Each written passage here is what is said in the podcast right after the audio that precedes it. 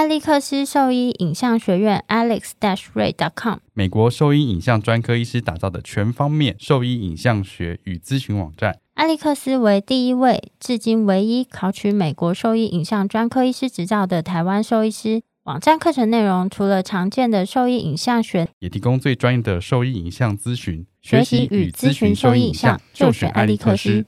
狗狗、猫猫防护跳蚤必是先选择。李兰灵藻师 Seresto 对付跳蚤、必须长达八个月的保护，一秒圈上零叮咬，没有空窗期，不怕水，也没有异味。搭配新界爽滴剂，有效预防新丝虫及其他内外寄生虫，一次解决三十种适应症。简单点药，洗澡后立即滴。即日起至九月十五日前，至指定通路购买新界爽全系列猫或狗用滴剂任意盒，加一元就多一剂，限量一千剂。购买时同步登记四组资讯，就可以再抽日本东京来回机票。点点新界爽，大家先接爽，加一元多一季，爽飞东京去。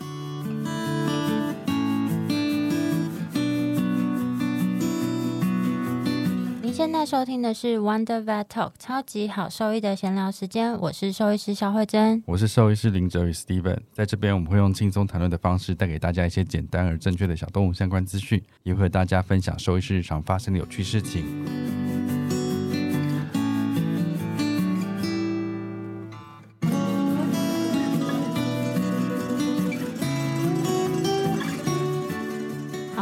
天我们邀请到一个鬼月好朋友，你这样有礼貌吗？不是啊，他有这样开心吗？没有，就是因为鬼月的时候，我们都会聊一些鬼月禁忌话题嘛。但这个我本人其实是超级害怕。当时很感谢陈婉竹学姐，就是来参加我们的节目，然后陪我们录完一些很可怕的故事。我现在想起来，全身都发抖，哎，是真的。好，欢迎陈婉竹学姐。，Hello，，大家好。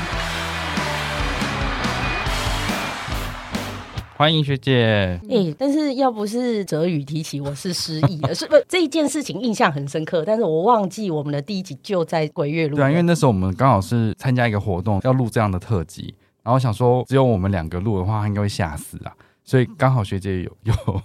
有意愿过来帮我们壮胆，让我们完成了这一集。而且学姐的脸上就写着“陈大胆”，我不知道为什么有吗？还没有，我，我根本连鬼片都不敢看。你，你记不记得那时候我放上去之后，我写一篇鬼故事？你们是不是到现在都没有看过？我没看过啊，没有，到现在都没有看过那篇鬼故事。没有，我真的不行。而且那时候我们的录音环境真的有一点阴森。那我们那时候是晚上录，然后因为只有一个小麦克风，然后我们又必须把冷气关掉。在冷气关掉的时候，我都还觉得凉凉的。很可怕哎、欸，真的很可怕。哎、欸，老实说，我就是对那一集啊，我对中元元节鬼故事的印象没有那么深刻，但是我对顶呱呱的印象超深刻，就是我的 哦，对，异乡游子老师在讲这些，对。嗯对，好，还好，还好。我后来很长时间半夜都会觉得有点毛毛，都是因为你那个烂故事，而且他一直 cue 我。你有没有？你有没有看？我不要看，为什么我要看？有没有看？而且他是就是通常我们就会文字我都会再 review 一次，或是我写，嗯、但那一集我连看都没看，我根本不在乎它里面到底写了什么东西。我们应该回去看一下。我把它找出来。不是啦，我今天拒绝。没有没有，我只是想说，其实就是我们工作是跟动物在一起，所以我在想说，你们会怕动物的灵或者是这种东西吗？不会，就不会，啊，所以我觉得还好。啊。不会，对啊，但是怕的是人，哎，不是 讲出事实，可怕的也只是人啊，怕可怕就是人，对啊。可是我们不在乎，因为我们在那个医院里面，通常看到都是动物啊。我就说那一天，我平常都有一只伯恩山会来我们医院做水疗，然后呢，他每次都很开心，就从车上冲下来，到候诊区等着，等着我们开门让他进去。到昨天他们来的时候，就发现伯恩山一直在车上不下来，然后说干嘛不下来？然后主人他一直拖他，最后拖下来的时候，他就汪了一声，然后才慢慢的走进来这样子。昨天是中元节，对，昨天是中元节。然后说他可能看到里面很挤吧，不想进来。还好吧，这个这个我觉得还好。如果我觉得我觉得如果是被很多动物的灵包，我觉得是一个很幸福的事情，是吗？嗯、对，还好吧。但是我会我，我会有一点忌讳，说就我会希望参与到这个中原普渡。以前我根本不在乎，但是自从做了兽医，由于临床之后，我会蛮在意这件事情。为什么？嗯，你知道在职业过程中，一定都会一直面临到动物它离开嘛。嗯，然后我觉得。这个中原普渡有时候是，就你看过那个 Coco 嘛，可可夜总会，嗯，它就是会跟过去就是离开这些零啊什么产生一个连接的一个时间，嗯。就是普渡的这时候，就会想跟他们讲讲说，哎、欸，过得还好吗？大家、嗯、这样子，然后他们才有办法来这边玩，这样子吗？就我们准备吃的、啊，可以来吃，看看我们那后续。你们都准备吃什么好吃？我没有准备，他很爱吃，连这个都要问。罐头，罐头都会准备啊，各式罐头啊，饲料啊，什么之类的。嗯、就是你知道，有一些动物，他们有一些可能也是会带着一点遗憾离开嘛。那希望他们快乐的离开。对于动物，我就会就很开放的心态。如果是人的话，我真的吓都吓死了，不要靠近我，拜托。谁都不要。对啊。有道理，有道理。不过你讲到这个，我我就想到，因为我们公司不是卖宠物食品的嘛，嗯、然后有一次我就不知道为什么，就跟我同事说：“哎、欸，我们那个中元节的促销，中元节可不可以出一个？”普渡专用组一直没有人接受我的提议，我一直觉得很棒很酷啊！为什么？是不是？是不是？在此呼吁，有人 自己还呼吁自己的公司，我觉得很酷啊！就是一个套组这样子，然后做完可以捐给你自己没有需要嘛，你就可以捐给。而且动物医院就是也会有做这件事情啊，我就是买个普渡组在那边，对啊，这样子就好了。这在我平常可能不一定会定哦，但是那个就只有对我的意思，这是中元节专用。可恶，我们应该早一点聊的，我这样还来得及明年啦。明年啦，明年，明年，明年。再来，反正鬼月都会聊一次。明年我们看可不可以直接提一组，直接提中元。组来。我觉得这很棒啊，这样大家就不用东凑西凑，就说哦，我们就直接定那几组普渡组。对啊，对而且是希尔斯的配方最适合你们的，就说你们吃的都健康，大家开心吧。而且就是对啊，这是因为平常比如说罐头类的，他要定就是不可能单罐单罐定嘛，普渡组就是一个综合包啊，这样很棒，全年龄都有。哎，这个棒，好，对啊，全年龄都有，然后。动物医院可以留下来，或是最后大家可以再捐赠给某一些爱心团体，啊啊、就是我觉得也是一个蛮好的善举。哦、我们赶快请那个听众留言，因为这样我收集一些，就是我们有一些人真的觉得 OK，这样子回去说服。这个应该很可以吧？连我都觉得可以啊，哦、连他这种不普渡的都觉得可以，啊、可以而且我们有些没有参加到普渡的员工，然后他也可以自己买这个普渡组去拜一拜，在那位医院分给，没错，还有可以。吃平安有没有？就是拜完的那个，然后回家里的狗狗猫猫吃吃平安了。我们就不是迷信的人，但是我觉得这件事情，嗯、我觉得多做这件事情多一个心安啦。但我平常也是不迷信的，这样子，嗯，我也没有什么特别的宗教信仰。嗯，我也是。我觉得这个信仰是信仰，我们希望动物最好。嗯，我而是一个善良的举动。对。一个仪式，对啊，我觉得蛮不错。就像我们卖，不是卖，就像我们送五十水一样。对，五十水。讲到这，我没抽到，还气了。呃，一样的，只是没有晒过。我们去年我有一只动物，它就是腹腔引睾，超级大颗，那狗可能才就是九公斤，然后他手术后拿下来那种的，大概快两公斤。哦。就是他其实是超级超级消瘦哦，然后就瘦到剩一个排骨一样。但那狗超级爱吃，很活泼。反正他原本安排了一个手术，但是因为不知道什么原因，他就延期，延到中元节这一周。啊，我就超慌的，我就跟他讲说，我们我们先拜拜完，我们延再延一周好不好？为什么？我不知道，我就觉得迷信，你是迷信？没有，我还说自己不迷信。平常我是不在乎啦，我其实是不不爱念别人，然后就开始念别人那。没有，平常我是不在乎，但那个我就会有一点，就是希望。他顺利，嗯，希望他顺利。对啊，但他，我跟你讲，这只我觉得很神奇。就是他其实病理切片啊，或者是我们术前的断层检查，都发现他已经怀疑有转移。但是我在手术中把他的那个肿块还有淋巴结拿下来，最后他是淋巴管有转移，可是淋巴结本身是没有转移。那狗现在活跳跳的，还是活着，那就好啊，好加在。那现在又回到九公斤了？没有，他在手术后，手术后两周内就回到八点多块九公斤，后来越来越肥，都已经十十几公斤，然后。对，所以如果是刚好遇到这个时间点，我就会有点怕怕的感觉，就是要特别小心啊。我不知道，你就是原本不在意，突然你在意的时候，你就觉得如果我硬去违抗它，就会有坏事发生的。没有，就是有平常很多事情你是做的很习惯的，你没有想过这个流程就不会错。对，当你开始想的时候，你的流程就会出错。没错，我就是后来觉得这样不 OK。我就是有一次这样超智障的，因为我们在丢那个电烧刀嘛，双极电烧刀，它有两边，一边是要插你的双极。机操作的区域，一个是要接电那边对不对？嗯然后平常都没有想，就是直接这样丢嘛。嗯然后那天就想了一下，就丢错边了，就是 还好没有通电对，把它要接手持这边，然后丢到外面要去接电，只能再开一包了。是，可是这个很智障，我想说怎么可能丢错？那个接的头完全不一样，对，然后就想过之后就会错，所以大家做事不要想。这是什么结论呢？烂死了！谁让你这烂结论啊？好，那我你今天就打算当一个炮灰就是了。对啊，没有在开始录之前，已经是被整个炸到，我要先就是迷习惯迷茫茫了。哦，先练习一下。对啊，因为学姐目前主力都还是在香港工作嘛，那想问一下，就是最近这半年一年来，香港整个兽医的情况，诶，兽医产业或兽医职业的情况的话，他们迷信嘛？对啊，他们那我们先问他们他们信？他们中香港人，元节也我记得香港人是不是更迷信啊？如果是香港人，我觉得是迷信的。对啊是嗯，不不，我们不能用迷信这个词，他们更这时候就他们他们信仰更虔诚。哦，我们这样真的都扯很远，会不会录不完？我记得我去刚去香港的时候，我看到他们拜拜，我觉得很神奇。我觉得他们拜拜在地上拜，你知道吗？但对对在地上拜是什么意思？没有，就是我们拜拜会有桌子，他们拜拜东西全部都摆在地上。就是你不记得，他们就是在那个，就是说那个走廊的边边拜拜这样子，然后烧金子也是，他有一样子金子有个筒子吧？有啦有有金筒子，没有，有一些金子是吗？直接撒地上。然后而且最恐怖的是，他就是我，我应该也是七月，然后走路回家，然后但那个不是东湖医院，就是路边，然后他就是在拜拜，然后小孩在真的很旁边玩，还没有没有，还好没有，他就是那个摆在地上，然后那个金子就是在呃排水孔人行道旁边排水孔那烧完，然后他们已经烧完走了，然后就祭品摆在那里，然后有那个燃烧痕迹，你有没有觉得很适合？哦，这吓到都快要对你尿出这样懂了吗？来了，对啊，超可怕！我看那个，我要么就是不敢动，要么就是拔腿狂奔。那如果那时候上面又有蟑螂呢？我一定会疯掉，我一定会疯掉，一定会哭着回家。哦，但是这些比较多，这是年纪大的啦，哦就是还是比较传统的，所以我没有亲眼看过有香港动物医院普渡。不过我猜，我在猜，可能大家有不一样的做法。就比较新的，不会，你就普渡包出来，大家就是不用麻烦的，就是对啊，就是中元节前直接就是统一订个普渡包。我觉得你的亚洲区都买得到啊。亚洲对，只要有只要有普渡，华人而且华人的泰国啊那些，他们其实应该会更虔诚。泰国他们可能有不同的节日，但他们一定也需要普渡包啊类似这种四。五月的时候就开始收，先调查，先预定，然后再来做。一定要扯回来。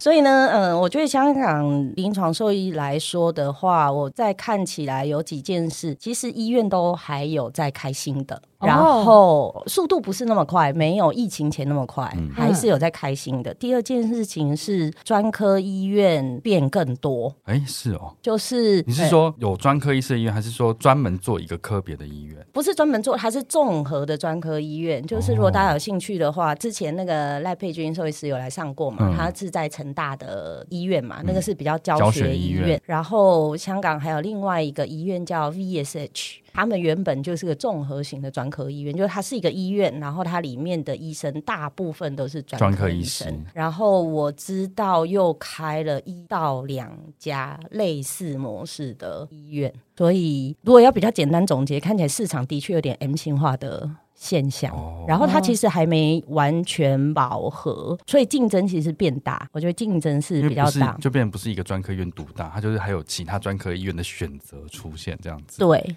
对，然后有可能是整个产业链，因为其实宠物口述还是有持续成长。另外一个是因为其实这个是全亚洲的现象，那香港是相对比较成熟的市场，是猫口变很多，而且成长很快。哦就像我本人去香港的时候，我不是带着我的狗吗？对嗯，因为环境的关系，我就改养猫。是说大小吗？还是就是包含说你居住的环境，然后第二个是就是，例如说养狗，你都会出去遛嘛、什么的，然后都相对没有那么方便。整个就是养猫的人又很多，然后他们的，例如说，哎、你知道那时候我要领养猫的时候还不是很容易耶。例如说，在我们以前就是台湾，例如要养猫、送养猫，其实都还要去拜托，然后贴文，他们是排队要审核。哎，啊，是。哦那台湾猫他们要吗？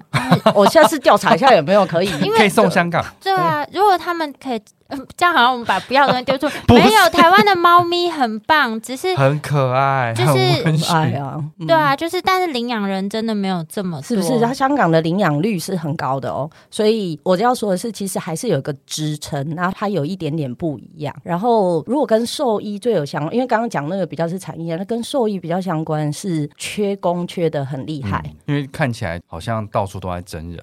对对对，到处都在征兽医，而且我以为其实台湾也差不多，只是，是只是有可能台湾有一个我们自己有个优势，我们有学校，而且我们的人数还算可以，我也不会觉得够，对不对？嗯、因为如果够，你一定是你不会有那么听到那么多院长一直在找人嘛。那香港缺的很严重，奇怪。对，可是我觉得台湾的兽医师分布很不平均，但全世界都是这样啊，嗯、就是小动物的产业，小动物兽医师还是占大众，但是其他。他的兽医师还是很缺人，但目前小动物兽医师其实到处也都缺人，缺对，嗯、也缺。这我觉得蛮对我来说我有点奇怪，因为本来是四所嘛，对，现在又多了后兽医，对，这样产出一年产出的量应该是更多的，对，但反而好像缺工缺的更严重。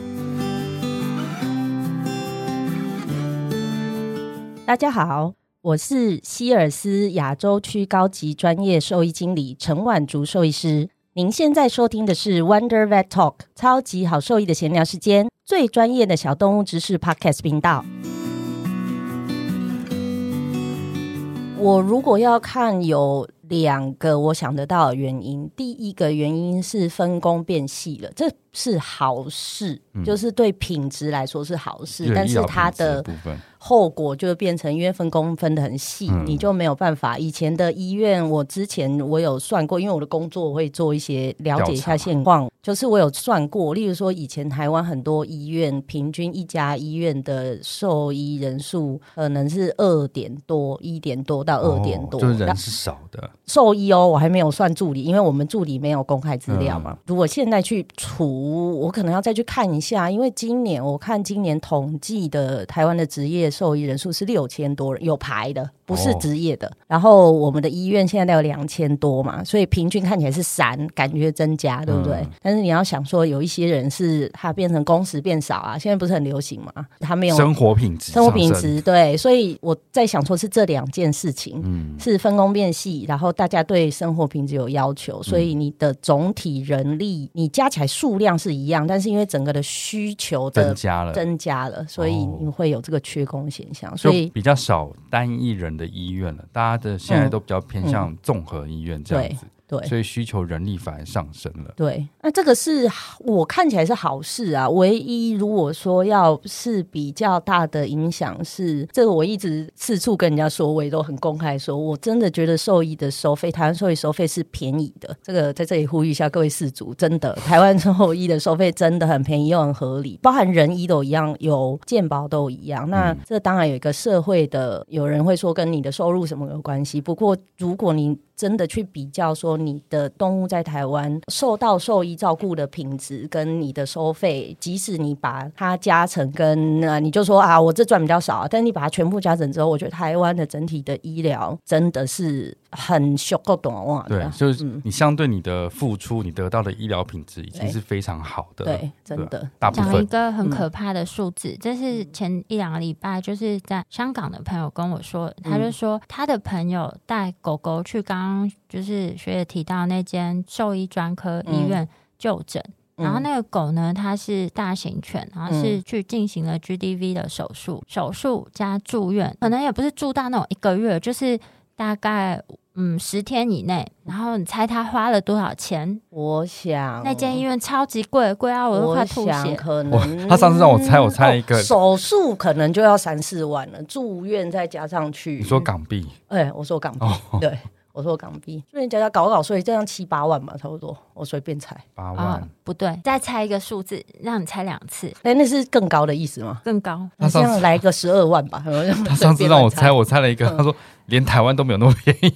哦，十二万港币嘛，对对对，所以这样换算成台币大概接近五十万。嗯、没有，它的花费是三十万港币。三十万，三十万港币耶！接天哪，接近三十万港币。所以要在香港开专科医院。但是那间那 但是那间是特别贵的啦，就是他他的收费，因为他是专科医院啊。对对对对，它的收费是在其他平均的收费大概是学姐刚才那样子，就如果是一般，对对对，差不多十万到十二万港币上下。然后，但是那间大概就是别人的三倍收费，嗯，而且它有伯恩山，那大刚刚是伯恩山吗？呃，我不确定什么品种，但大型犬，大型犬，这也是为什么我就越养越小只。哦，难怪大家都开始养猫。哎，你现在哎哎，你算那个麻醉钱是不是差很多？像我们就养一只吉娃娃，再怎么贵就是这么一小一只，然后就大家都养个很小只，对啊，还大狗有大狗的好嘛？啊我们也是要这个。你看有什么问题，一只手抓起来就走了。对，所以缺工很厉害啊，就是那个刚刚我们前面有聊啊，我就是我们公司都要招人，好难找，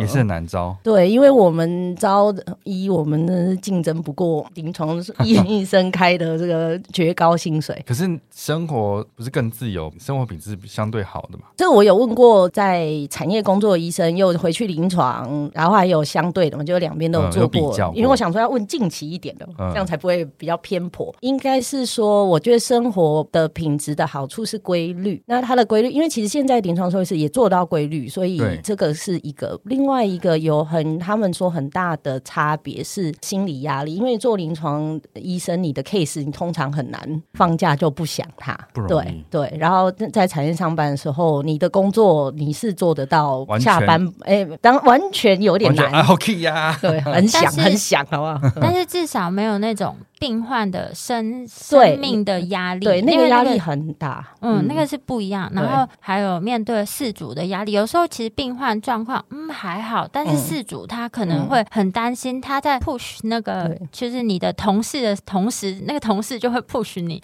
就会压力很大。哎，对，说你说你被助理追杀这件事情吗？就。就之类的 之类的，对，因为是一条生命嘛，嗯、所以就是产业兽医师的。如果说大家对于这个东西是心很累的时候，我真的推荐大家。对，我是推荐大家，对，就默默的在下面职业喘息服务，对，职业喘息服务可以来做个两三年。然后，因为的确我们也有之前的同事他回去做临床，但是。蛮好的机会啊！如果有兴趣的话，可以来跟我聊聊，我可以跟你们讲一下，可以学到很多你没有想过的事情。然后这其实是就是我们今天来要聊一个跟工作没有关系，其实这也有一点点，这工作很有关系啊。呃，哦，对，有关系，对。但是这的确是为什么对我来说，我觉得在公司工作，而且这我自己推荐一下，我们公司是他非常支持。这类型的，例如说，你有个理念，你有个理想，然后这个理想是公司很愿意支持的。其实我我自己真的很感动，是说公司会说这件事你应该去做，然后我们会支持你。对，所以它是一个很开放的态度。对，因为公司的文化很支持说，说他觉得这我们公司其实应该大家都要互相关心，大家互相支持大家。对，所以他有很多我觉得蛮特别的，而且随时给你一个拥抱。哎，这个嗯 呃，就是比比较就是比较现在完善的大公司制度，但它又不是像我们想象中的那种传统公司一样，它是封闭，然后制度上是没有在进步。你们公司的话，就是它是有与时俱进的，对，去改变或是就是滚动式调整里面他们可以做的事情，这样子吗？没错，就是以前我自己没有感觉到是有这个。个好处的，就是说上班就上班嘛，大家上班都是上班族，都会抱怨老板，这很正常。那回过头来，是我后来就理解，哎，所以为什么很多人会梦想在外商公司上班？以前我只觉得是不是只是觉得啊，感觉比较高级。我后来回头说，你认真看是，福利比较好，看跟谁比吧，跟 你跟谁比一定有比较好。我觉得他的重点是说，因为他就是国际公司，所以他就会很考虑，我要我要经营一个这么多国家都要有生意的公司，我要怎么让公司存活下去？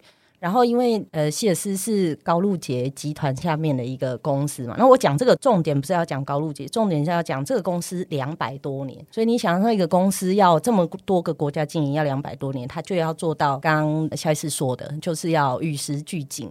哇，两百多年，很惊人，对不对？对啊，很惊人，很惊人呢，比很多朝代都还要久哎，真的。而且就是国际公司，它就是会有来自各国的人，嗯、然后你公司的文化要怎么样包容容纳各国来的人的文化尊重，其实这个就相对于我们就是在台湾工作会比较难想象一点点。我自己感觉啦。对，就是会有这个机会可以看到不一样的事情，所以就是比较有我鼓励，不只是兽医师啊，我现在就比较能明白为什么会有人想要到外商公司工作，他不一定要是你终身的志愿，但是如果有这个机会，其实都可以体验看看。那有那个应征的，比如说年资限制，像刚毕业的或是什么之类的。嗯、我们公司现在在征的职位，现在台湾的职缺刚关，就是我们刚刚找到，哦、对，但是香港的还在征。我们通常会希望，因为目前我们能开专业是兽医师的职缺没有办法那么多，所以。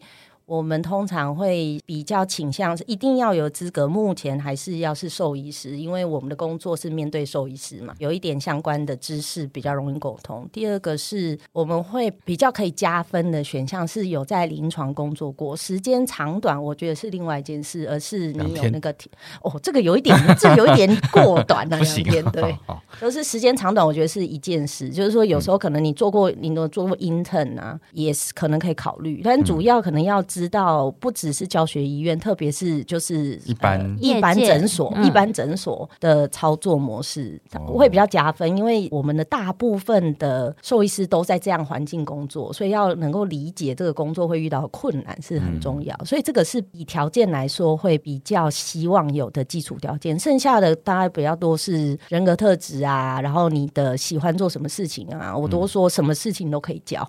哦，对，只要你愿意学。对，如果说对这个职缺有兴趣的话，到时候我们再把那个 email 就是附在文字说明里面。如果有兴趣想要了解这份工作的话，就是在投履历或是问题，就是给陈医师这样子。好哦，谢谢。想去香港的话。